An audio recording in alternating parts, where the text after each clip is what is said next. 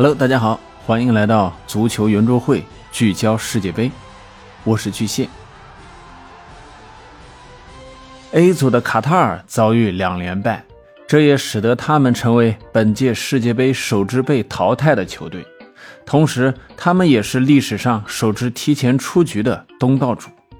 而首轮取胜的荷兰和英格兰放慢了前进的脚步，均收获了平局。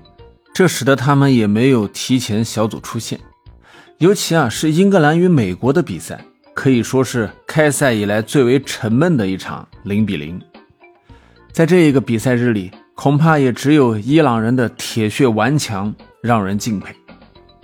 在伊朗与威尔士的比赛中，上半场古利泽德的进球因为越位在先而被吹掉了，但比赛最后十分钟却风云突变。先是阿兹蒙、古利泽德的射门先后击中立柱，随后威尔士门将亨内西出击撞到塔雷米，裁判在威尔的提醒下出示红牌将亨内西罚下，这也是本届杯赛中的第一张红牌。到了补时阶段，切什米世界波破门，勒扎伊安挑射锁定胜局。我在直播中看到伊朗球员阿兹蒙在看到球队进球后，竟然激动地掐起了老帅奎罗斯的脖子庆祝。要知道，奎罗斯都六十九岁了，受得了这个吗？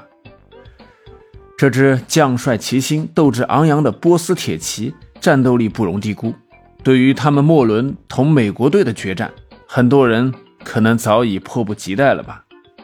另外，对于贝尔来说，这是他代表威尔士出战的第一百一十场比赛，这使得他成为欧洲红龙历史第一人。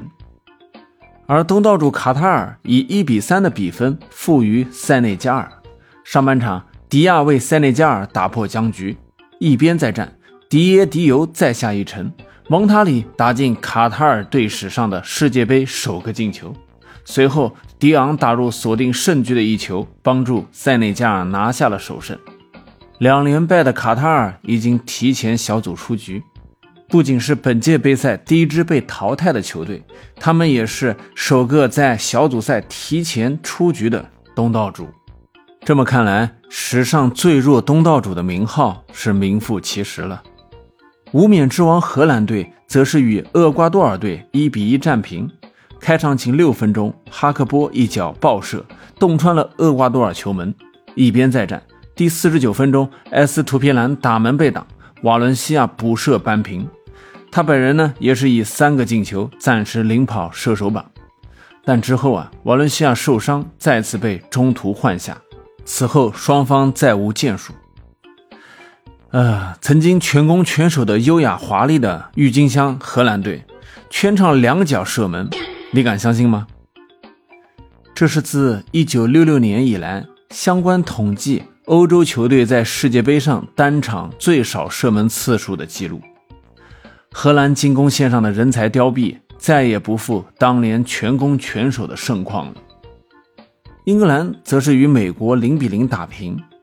这场比赛呢，是真的没什么好说的，整场比赛都比较沉闷。具体原因啊，可能大家都懂。这也是本届世界杯迄今为止第五场零比零。英格兰三次在世界杯遭遇美国，两平一负，还没有胜过。目前两轮过后，B 组呢并没有球队提前出线或者出局，这也让最后一轮的比赛变得极为的复杂和精彩了。好了，今天的节目就到这里，关注我，及时了解世界杯赛场内外最新资讯，欢迎订阅评论，感谢您的收听，再见。